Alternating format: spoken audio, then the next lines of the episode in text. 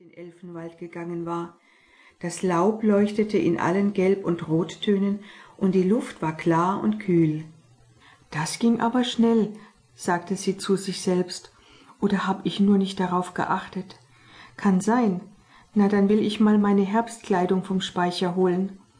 Sie stieg nach oben unter das Dach und brachte mit Mühe eine schwere Kiste in die Wohnstube. Für die kühleren Tage hatte sie verschiedene warme Sachen, Ganz oben auf lag ihr dunkelgrüner Lieblingsherbstanzug, dessen Farbe sehr schön zu ihren roten Haaren passte und der aus weichem, dickem Stoff gewebt war. Dazu trug sie gefütterte Birkenrindenschuhe, die die Eltern kunstvoll herstellten und die sehr bequem waren. Die Kleider dufteten wunderbar nach den Lavendel- und Veilchensträußen, die überall auf dem Speicher zum Trocknen aufgehängt waren. Seufzend dachte sie an die schönen Sommertage, als sie mit Sally im Wald und auf den Wiesen diese Blumen gepflückt hatte. Jetzt würden lange dunkle Tage kommen. Sie wollte nachsehen, wo Blitz und Flitz sich herumtrieben und hatte außerdem Lust, noch einmal im Sonnenschein über die Waldwiese zu laufen.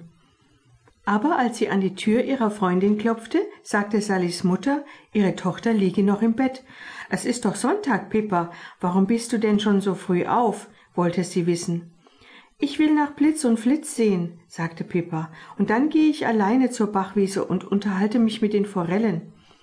Tu das, sagte Sallys Mutter kopfschüttelnd. Doch Mello war auch kein Langschläfer. Er hatte die Unterhaltung gehört, kam die Leiter heruntergeturnt und schloss sich der nicht sehr erfreuten Pippa an. Unterwegs kamen ihnen die beiden Eichhörnchen entgegen. Da liegt was am Bach, sagte Blitz. Ein riesiger Haufen und was Kleines obendrauf, ergänzte Flitz. Wir haben uns nicht näher getraut und haben gedacht, besser holen wir Pippa. Warum Pippa? Warum wendet ihr euch immer nur an Pippa? fragte Mello böse und kickte einen Ast weg. Ich wär doch besser zu Hause geblieben. Also gut, Mello, sagte Flitz schnell. Da hinten am Bach, da liegt ein großer. Ach, halt's Maul, schimpfte Mello und hob die Hand. Flitz brach erschreckt ab. Weißt du eigentlich wirklich nicht, warum die Tiere sich nicht an dich wenden? fragte Pippa. Wenn du dich weiter so benimmst, werde ich mit meinem Vater darüber sprechen.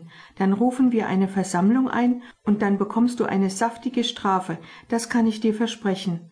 Mein Großvater war Elfenkönig im Elfenwald, regte sich Mello auf, und die Tiere müssen zu mir kommen. Mello, dein Großvater ist schon lange tot und ein Volk von zehn Elfen braucht keinen König.